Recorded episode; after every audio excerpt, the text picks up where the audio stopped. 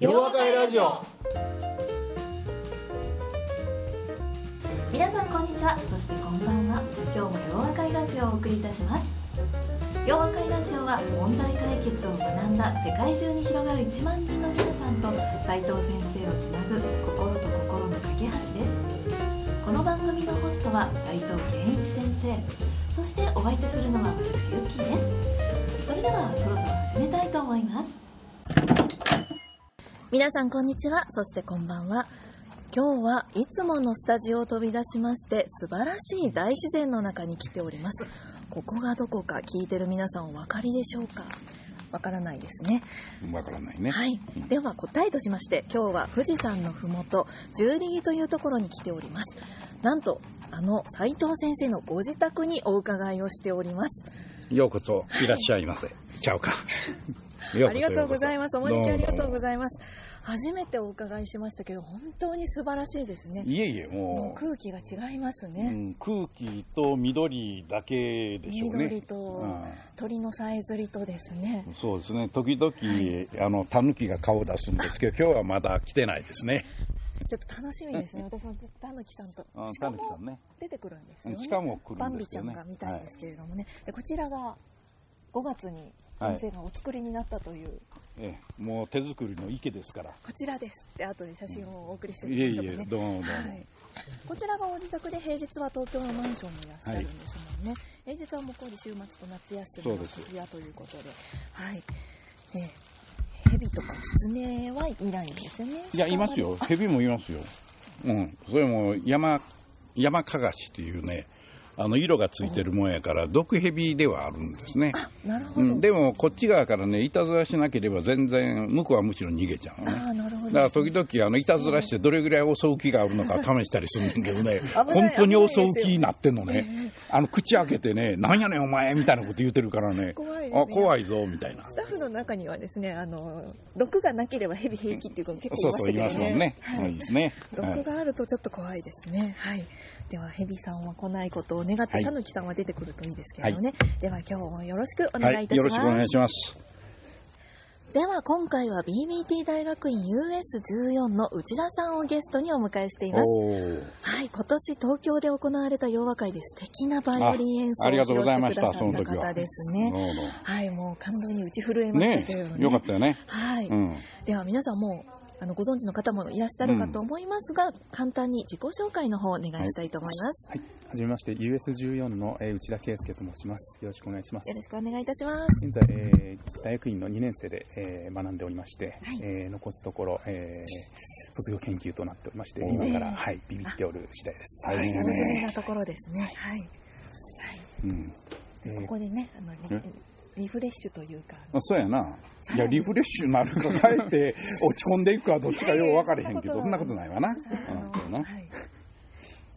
はい、先生への質問があるということで、はいはい、考えてきてくださったということで、はい、お願いしたいと思います。えー本日2つあの先生にお聞きしたいなと。はい、うんよろしいでしょうか。もちろん。はいはい。えーお願いします一つ目、はい、すみません。一つ目なんですけれども、えーまあ、仕事でもプライベートでもですね、あのまあ、自分にこう良い影響を与えてくれる人とか、まあ、逆にこうあの自分が与えられる人とか、まあ、そういった方との出会いっていうのが、やっぱりこう人生を大きく左右するんじゃないかなと、日々思いまして、うん。まあ、先生がこう、ええ。まあ、大前さんと出会われたようにですね、あの非常にあの、まあ、そういった意味で運というのは非常に大きなあのところだと思うんですけれども、まあ、そういった運をですね、はい。実際上げていくためにですね、まあ、常日頃から、まあ、どういった、まあ、努力ですとか心がけですとか、はい、えーしたらいいのかという。これは難しいぞ。難しいですね。はい。なるほど。のが1点。はい、です一点。はい、でもう1点なんですけれどもあの先生がこうマッキンゼーから独立されて、ええ。あのうん。まあ、現在の会社を。はい、設立されてですね、まあ、その、まあ、作られた理由っていうのがですねあの、まあ、自由にこうものを考えたり、まあ、やりたいようにするには、まあ、ナンバー2ではなくてナンバーワンにならないといけないと、まあ、いうようなことをネットの記事で読んだんですけれども、えあのまあまあ、先生はないと思うんですけれども実際独立されるにあたってですねあの、まあまあ、怖さというと変なんですけれども、まあ、そういったこととか逆にこう独立をされて、まあ、思いもかけないようなまあ、良かったこととかですね、まあ、そういった実体験をぜひお聞きできたらなとお思ーっております。なるほど。ご経験をということです、そういうことやな。はいほな、二つあんねんから、一番目からこそうですねう、順番通りいかなあかんわけやな。人の縁縁運運でしょうねそうですね、はい。はいお運を？運をみたいな。なるほど。それか。はい。あげるような。あげるようなあれねと、よう考えてみるとね、はい僕、最近よう言う言葉にね、あの、類っていうね、よく、まあ、最近僕が言うてるんじゃなくてみんなが言うてるんやけど、類は友を呼ぶっていうのあるじゃないですか。で、実はね、これ、あの、生徒さんの中で覚えてる人おられるか分からへんけども、あの昔、東京トヨペットのカリスマ営業の人にこうインタビューしたことがあるのね。ですごくこう売り上げを上げると、普通の並大抵のことじゃないぐらいの実績を上げた人に話を聞いたときに、こうよく思い出すのはね、その時に彼が言うてるのは、あの自分はあのお客さんを大事にする前に人を大事にするんやっていう言い方してね、ああ、それ俺とよう似てるなと思ったんやけど、そうするとね、人を大事にするっていうのは一般論としてはええねんけども、ほんならそれってどどどういう人を大事にするんやろっていうね、その類の質問した時に彼はね、いや、僕はおそらくね、類っていうのが分かるんですっていう言い方してましたよ。だからなんかね、やっぱ、あ、この人は合うのかなとかね、あ、この人ならなんか親しくなっても面白いかもとか、それは別にその人がどんな仕事してるかとか、年齢がいくつかとかいうことは全然関係なくてね、だから彼が言ったのは、あの掃除のおばちゃんでもね、あ、このおばちゃんは僕と一緒やっていうふうなことを感じるとね、その人にはやっぱりそういう付き合い方をする。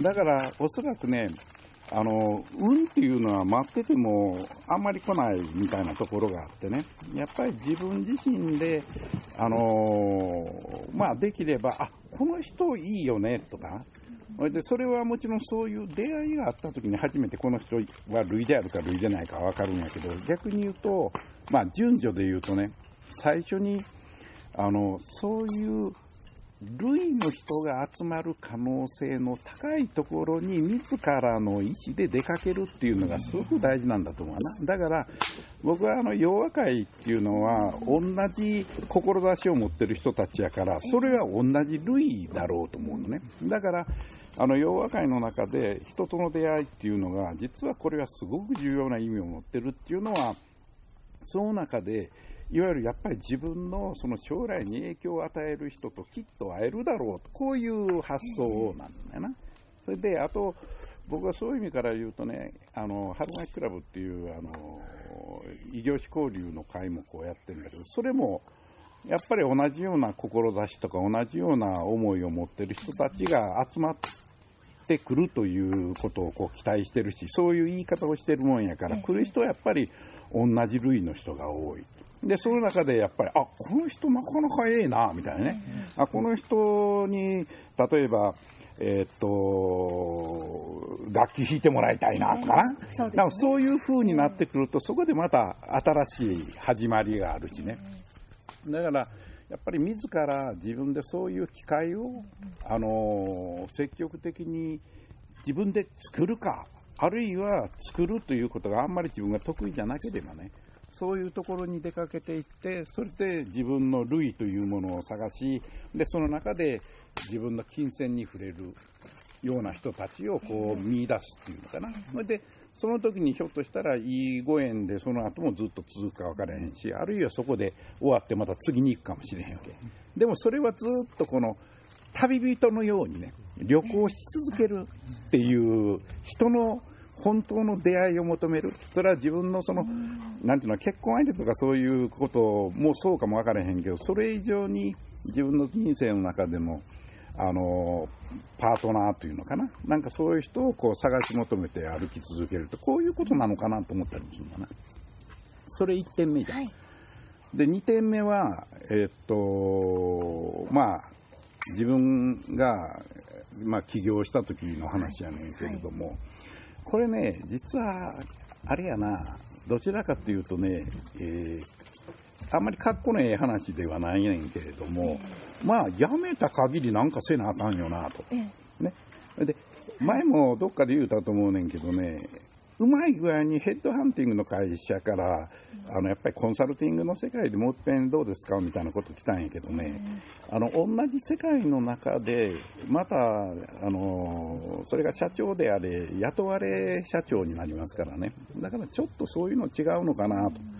で、むしろ、もう一遍、あの自分にいわゆる負荷をかける、要するにプレッシャーをかけるっていうことは、もう一回ゼロからスタートしてみようというね、まあ、逆に言うとね、あんまりあのゆるなんていうかな、賢く考えるということではなくて、例えばここはちゃんとお客さん確保してないととか、あるいはスタッフ確保してないとっていう、その失敗しないように準備するということよりもね、むしろもう一遍ゼロからスタートしてみようっていう思いはあったのよ。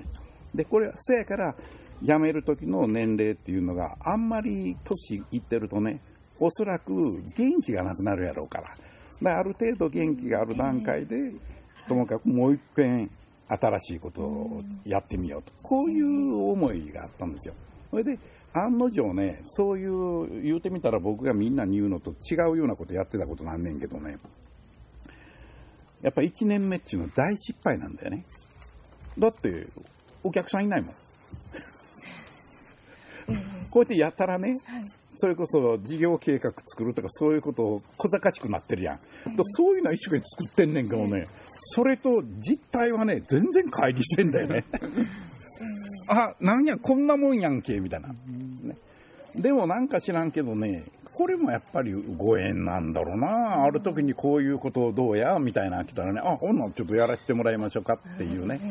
なんかそういうところからやっぱりスタートしていったんじゃないのかな。だから、あの別の言い方するとね、普通の、あの、普通やったら大失敗終わりみたいな感じじゃないのかな。で僕の場合はね、きっと運がいいと思ってね、これどない考えてもね、過去何十年もの間こう生きてきてんねんけど、その間を振り返ってみるとね、やっぱりあの、いろんな場面でね、運がいいんですよ。ここで絶対落ちてるぜみたいな時にね、必死になって落ちてないのね。だからこれになるとね、なんでむしろそういうふうなことがね、起こって今の自分がいるのかっていうのは、これは不思議だね。だから、まあ自分で言うと変なのか分からへんけど、まあ少なくともあんまり間違うたことはしてきえへんかったはずやぞっていうのがあるもんやからね。だから正しいことをしてる限りは、まあおそらく誰かがこう見てて、あの支援の手を伸ばしてくれるとかね。あるいは基本的にはあの自分で何もしないで人に助けてって言って助けてくれるわけもないし、やっぱり自助努力っていうのが一番重要であるっていうこと分かってるもんやから、余計に自分にやっぱりプレッシャーかけながら、ともかく必死に頑張るみたいな。そうすると必死に頑張ってる人にはなんかこうね、チャンスが来るっていうことなんじゃないのかな。だからそれがまあ、ここまで続いてくるとね、まだ頑張らなあかんのかみたいなところがちょっとね、俺もあのどうしようかみたいなところがあるそんな感じなのかな？はいどう？そうですね先生あの以前逆境というか高い壁がうん。とか溝とかが出てきた時にこれはチャンスというか、うんまた出てきたかと言ってまた乗り越えるという。運がいいというのもですけれども、その悪いものもいい運に変えてしまう力があるんですね、れがね、ゆっきーちゃん、うまく言い過ぎてるところあんねんけどね、い。や、じゃあね、俺はね、こまた高い壁が来たかっておそらく本当はね、ええ。挫折しかかってるわけ。ええ。ところがそこでね、あまた高い壁が来て、よかったよねって、無理やり自分にえ言い聞かせることによって乗り越えれてんやと思うわ。普通はそこでめげるんやと思うねん。ところが、そこでね、やっぱり散った激励すんだよね。ええ。うん、だからね、なんとなくこううまいことを言ってきたっていうことがあるんちゃうのかなと思うけどな。ほどですね、まあ、そこはあの必死で頑張ってそうやろな、割と、せやねん、せやからな、あの、全然関係ない、脈絡も合うてへんねんけど、歯医者行くとね、なんか50歳ぐらいの時に歯医者さんが、最初さんの歯見てると70歳ですねって言われて、えみたいな、なんで？って言ったらね、こんなにすり減ってる人珍しいって。よっぽど辛いことあって歯を噛み締めてたんですかって言われるから、そんなもん知らんわい、みたいな。噛み締めた時代もあったかもしれないですよね。ああったとうんそんなことじゃねはい。でもね、あのもう一回ゼロからスタートをしてみようというね、今でも新しいことどんどんどんどん弱会でもチャレンジしていってますからね。はい、新しいことをこう一からスタートをしていくっていうところもいいのかもしれないですし、はいうん、だからその時にな、ええ。みんな BBT の人っていうのは、ええ。起業しようとする人いっぱいおってね、ええそれ自体は素晴らしいんやけど、はい。あのきっとねあの挫折は必ずあると思うね。うまくいかないことって、でもそれはねそれが来て当たり前やねんと、ええ。むしろそれがあるがゆえに次に行くどう行ったらええかっていうことを考えやすいからね。だからむしろそういう機会っていうものを,、を喜ぶようになるとねあの別にまずになれって言ってんじゃなくて、ええ。そういうのに喜びを感じるようになるとね、すごくいいんちゃうのかなと思うけどね、自分のこ、自分をどうコントロールするかっていうことの一例やと思うよな。また高い山を登るぞというね、うん。そんな感じやな。えーはい。うん。周りね山に囲まれてますうん山やな。はい、はい、一つ目の人の出会いをあの求めて歩き続ける旅人、うん。いい言葉ですねちょっとあのボットに入れといてくださいいやいや僕も今ね、ちょっと詩人っぽく言ってみようかなってみたのとかあったんやけどさ。やっぱりあの洋和会のあのアーティストの一人である内田さんを前にしてるところやっぱり 素晴らしいですね。はい。そうやな。内田さんも今のご意見聞いていかがでしたでしょうか？すごくあのやははいり貴重なご経験から、ええ本当にこう、はいお言葉なんで、ええすごい心に染みました。はい。あそうです。どうも。はい、聞いてる皆さんもね企業を本当に考えていらっしゃる方多いかと思うので挫折しかかった時は1年目の時は斉藤先生でもやばかった俺なんかやばいな当たり前だって言って皆さんも頑張っていただきたいああ、ですそうそうそう。私も明日からちょっと頑張ろうかなと思います。いいねはいはいやっぱり高い山がまた来たぞという感じですね。だねはい、頑張っていただきたいと思います。はい、ありがとうございました。次回も、はい、ありがとうございました。次回もこちらの十里からお送りいたします。ではどうぞお楽しみに。今回もまた2015年の洋和会の今後のスケジュールをご紹介いたします。皆様予定に入れておいてくださいね。10月23日夜はハロウィンナイトです。洋和会のハロウィン皆様楽しみにしてくださいね。そして11月7日土曜日は第3回問題解決実学会です。はい今年最後の実学会となります。皆さんどうぞよろしくお願いいたします。洋和会ラジオ。それでは皆さんまた次回お耳にかかりましょう。お相手は斉藤健一先生と私ゆっきーでした。